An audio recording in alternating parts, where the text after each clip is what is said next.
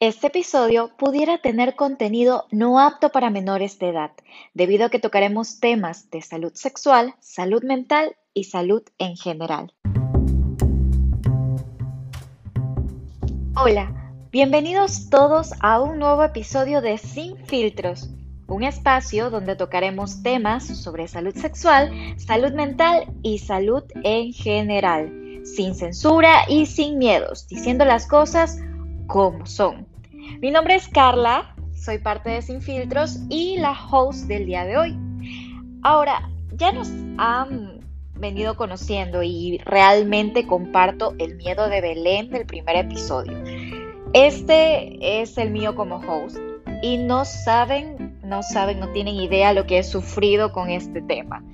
Y bueno, el, el miedo de que te escuchen, de que la gente te escuche, de que la gente te pare bola, si es que te para bola, y no cojan y le pongan pausa, o que simplemente nunca, nunca te escuchen. Creo que es, es un miedo que llegamos a compartir todos en algún momento, todos quienes nos lanzamos a hacer este tipo de, este tipo de proyectos.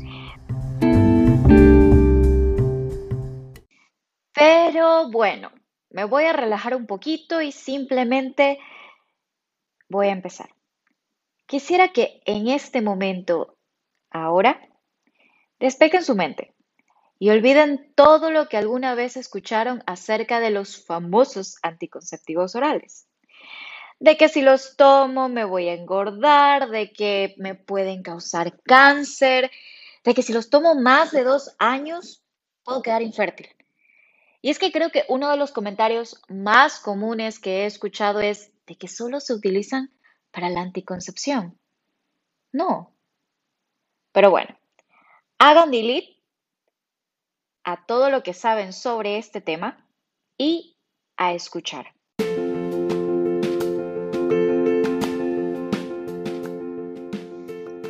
Bueno, creo que no podría empezar a hablarles sobre los anticonceptivos orales sin antes contarles una pequeña historia.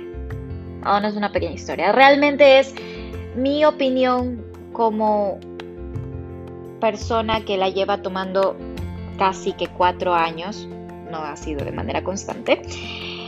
Eh, bueno, en mi experiencia personal, creo que la mejor manera en cómo lo puedo describir es que es una de las relaciones amor-odio más grandes de toda mi vida. Ya que en una época presencial, en una vida sin coronavirus, cuando salía a diestra y siniestra de mi casa y cuando mis horarios de medicina realmente eran tóxicos, ya que nunca sabía si iba a estar en mi casa, en la universidad, en el hospital, en varias partes. Y ¿Y cuál era el problema? No era de que si estaba en un lugar o no, yo podía llevar mis pastillas a cualquier parte, no, el problema era de que me sonara la alarma y yo tuviera que sacar esa pequeña pastillita en cualquier parte, en clases, en, el hospital, en mi casa, bueno, en mi casa sí, saben que las tomo, así que... y es que pese a que las, las llevo tomando casi que cuatro años y no es que he sido constante, porque me causaban muchos efectos colaterales por mi condición. Era, era, era terrible y tedioso, una, por eso, y dos, por estar pendiente de la hora. ¿A quién le gusta estar pendiente de la hora? Creo que a nadie. Y no solo era tedioso por eso, era por el hecho de que, como les digo, qué incómodo era tener que sacar esa pastilla, al menos en clases. En clases tenías que sacarla su, de la manera más sutil posible y que nadie te vea, porque te ven los de tu círculo, hasta en ellos causas dudas. Ahora imagínate si te ve alguien que, eh, al que le caes mal. Empiezan los chismes, empiezan los comentarios y es que nunca faltan. Porque sí pasa de que, y, por, y es por la creencia errónea que se tiene, de que los anticonceptivos orales se usan netamente para evitar la concepción. Y no, tienen más beneficios de los que creían. Ahora, antes de mencionarlos y entrar en materia sin hacerlo cátedra de ginecología, por favor, por favor, se los pido de favor, después de este capítulo no vayan a la farmacia y le pregunten al vendedor, ¿qué me recomienda? No, no, por favor, no lo hagan. Ellos no están en capacidad de recomendarlos. Porque hay muchos y mencionaré algunos a medida que vayamos avanzando. Créanme, amigos, seis años de medicina, más rural, bueno, si se trabaja aquí en el Ecuador, más posgrado, no son en vano. Vayan a un ginecólogo que sea de confianza. Bueno, si es que te recomendaron uno, si ya tienes uno, mujeres, por favor, que, los, que, que las evalúen y que de esta les puedo asegurar que él o ella, sea hombre o mujer, el ginecólogo, van a darles, van a recomendarles lo mejor para ustedes y para su cuerpo. Pero bueno, ahora sí, comencemos.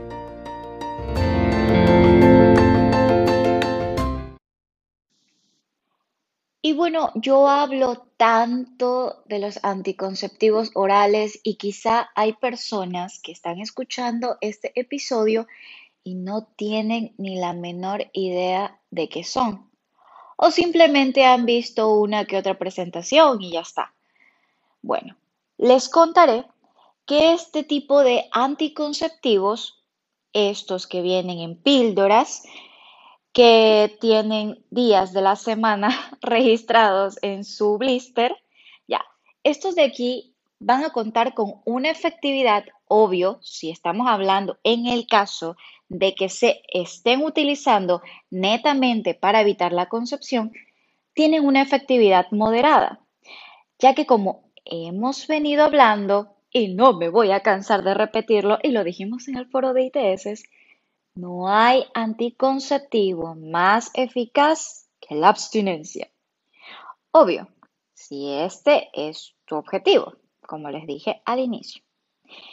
Tienen un fallo, si estamos hablando de entre números y calculando, de entre 3 a 9% por cada 100 usuarios en el primer año de su uso.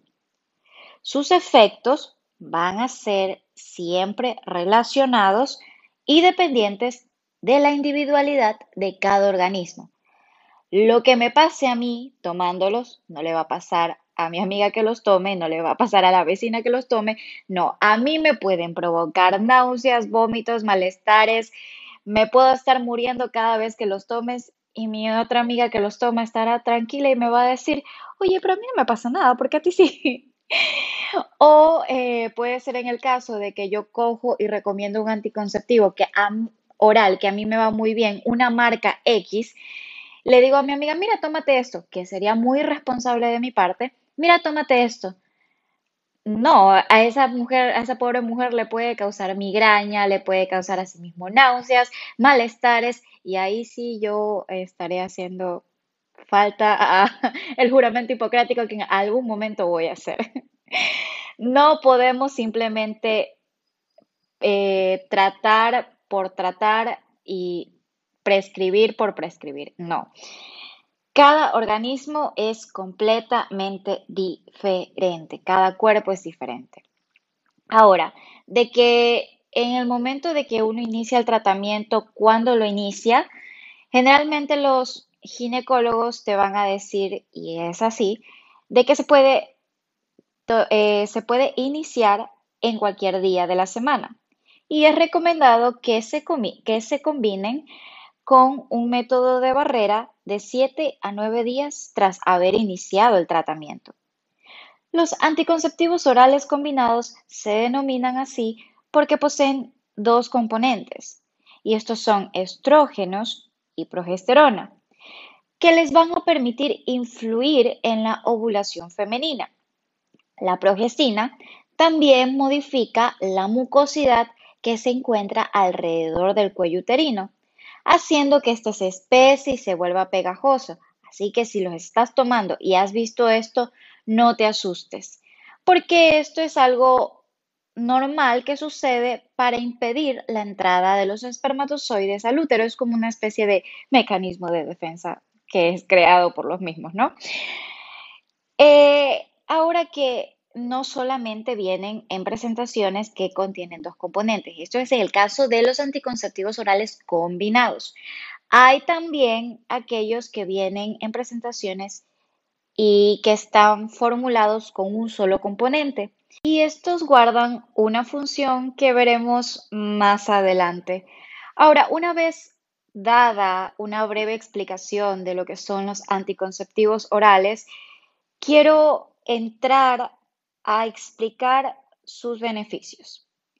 No sin antes comenzar con el más común, con el que lleva su nombre, que es el de prevenir la concepción. Deben de saber de que antes de escoger un método anticonceptivo, sea cual sea este, debe de haber un asesoramiento de los mismos mediante un profesional, que en este caso sería por un ginecólogo.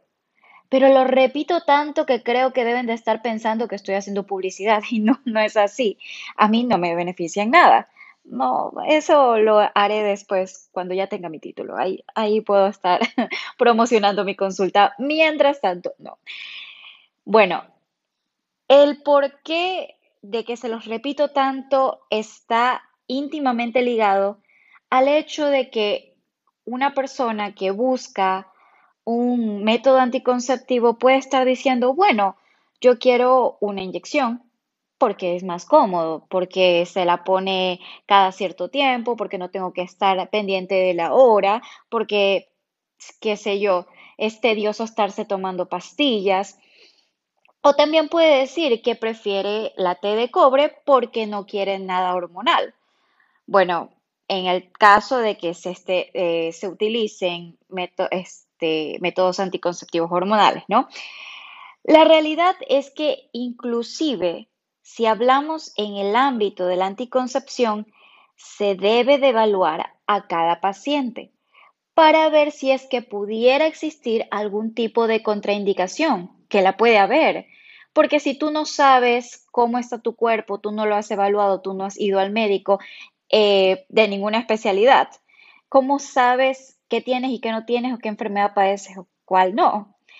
Y es que hay ciertos tipos de anticonceptivos que, como por ejemplo en los tratamientos hormonales, que son los anticonceptivos orales, no se deben de utilizar en pacientes que tengan antecedentes de patológicos, como por ejemplo de una tromboflebitis que este es un proceso inflamatorio que hace que se forme un coágulo de sangre que puede bloquear una o más venas. Suena peligroso, ¿no? Y realmente lo es. Gente se ha muerto. Tengan cuidado, de verdad, nunca se automediquen, ni siquiera en estos casos. También puede llegar a afectar a personas que padezcan de lupus eritematoso sistémico, de una hepatopatía crónica y otras patologías como estas en las cuales no se pudieran utilizar este tipo de anticonceptivos. Combinados, eh, sean orales, sean dispositivos como las inyecciones, debe de haber una valoración previa para poder establecer cuáles son las contraindicaciones de acuerdo a los antecedentes personales de cada persona, de cada individuo. Repito, ningún cuerpo es igual a otro, ningún cuerpo va a reaccionar de la misma manera, por ende siempre, siempre se tiene que hacer una valoración previa antes de iniciar cualquier tratamiento. Y ya zafándonos del tema de cómo funcionan, o bueno, las contraindicaciones en realidad de el beneficio como anticonceptivo, y por qué no se deben de usar de manera arbitraria y simplemente decir yo quiero tal. No, no, así no es. Recuerdo que les dije que tenían más beneficios y creo que es lo que están esperando decir, bueno, si no puedo tomarlas y de igual tengo que ir al médico y de igual tendría que eh, inicialmente utilizar otro método de barrera, ¿en qué otra cosa se pueden utilizar? Bueno, los anticonceptivos orales no tienen como única finalidad la planificación familiar. Estos pudiesen estar indicados en diferentes patologías ginecológicas, como por ejemplo el síndrome de ovario poliquístico, que es más común de lo que se imaginan. en el cual eh, llega a provocar en ciertas mujeres, en ciertas pacientes, el que tengan ciclos irregulares, que menstruen cada 3, 6 o 9 meses. Estos anticonceptivos, en este caso, aunque la paciente no tuviera relaciones, imagínense si las tuviera, estuviera asustada 3, 6, 9 meses sin menstruar, lo que, eh, lo que va a permitir en sí es que la paciente pueda menstruar, que tenga su ciclo, que regule su ciclo. Pero este realmente no es el único caso ni la única patología en la cual pudiéramos utilizar anticonceptivos orales. No, también se utiliza en pacientes que tienen miomas. ¿Y qué son los miomas? Los miomas son tumoraciones benignas que pudieran crecer en el útero, en cualquiera de sus capas. Ahora, eh, no lo voy a hacer cátedra de ginecología, como ya les dije, pero ¿para qué se pudieran utilizar en estos casos? Estos se pudieran, o bueno, el ginecólogo los pudiera utilizar o los pudiera enviar con la finalidad de retrasar el crecimiento de los mismos. No los desaparece, pero sí se utilizan como tratamiento para mantener su tamaño o controlar las menstruaciones abundantes que estos pudieran llegar a causar. También se utilizan en pacientes que están en fase premenopáusica, en la cual va a tener esos baches amenorreicos y los decesos de los estrógenos harán que se produzcan síntomas en donde los anticonceptivos orales serán de gran utilidad. Recuerdan sus componentes, ¿no? Ya, es como una especie de reemplazo útil para esta condición.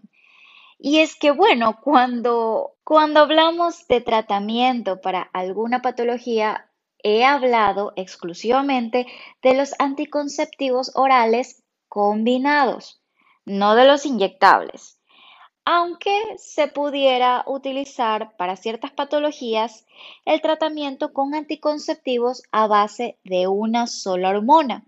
Recuerden que les mencioné aquellos que solamente tienen un componente y que tienen un beneficio. Ya. Estos se pudieran utilizar como tratamiento en pacientes que padezcan de endometriosis, donde se utilizan prostágenos para suspender la menstruación y hacer que las pacientes tengan el endometrio atrófico, que éste no prolifere, que éste no crezca mes a mes y que, bueno, no se produzca la menstruación. Es decir, ¿qué es lo que va a pasar? Hace una especie de contraposición a la producción de estrógenos, con la finalidad de que de disminuir los dolores que se producen en este tipo de pacientes que padecen de esta condición. Ahora bien, creo que está más que claro que sí, que tienen más de una finalidad los anticonceptivos orales combinados.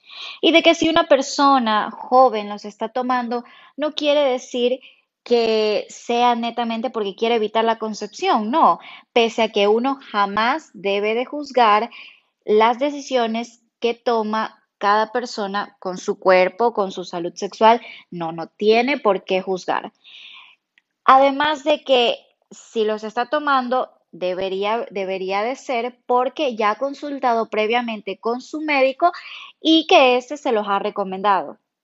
Por este motivo, Recalco una vez más que el escoger un método anticonceptivo dependerá de la finalidad de cada paciente, de que si se quiere como método de planificación familiar y al mismo tiempo imagínense que pueda contar con una patología como lo es el síndrome de ovario poliquístico, que realmente es muy frecuente en mujeres jóvenes, en mujeres como de mi edad. Yo tengo 23 años y la padezco o que, bueno, también puede ser en el caso de mujeres que padezcan de cólicos menstruales moderados o severos, de que mes a mes están que sufren cada que les llega la menstruación porque tienen unos dolores terribles que no, no las permite salir ni siquiera de la cama, de la casa, que odian la vida, están con un ánimo y un humor que nadie las aguanta y por eso dicen que las mujeres somos complicadas. Pero no, créanme, sufrimos mes a mes. Bueno, los anticonceptivos orales combinados realmente llegan a ser una excelente opción, pero siempre y cuando el paciente haya sido evaluado y se determine qué es lo mejor para su cuerpo. Caso contrario, pueden, en el caso de que simplemente se utilice con la finalidad de eh, evitar la concepción, bueno, ya tu ginecólogo te podrá recomendar, tengas la edad que tengas, un anticonceptivo eficaz, un, anticonceptivo que vaya bien con tu cuerpo y con tu estado de salud.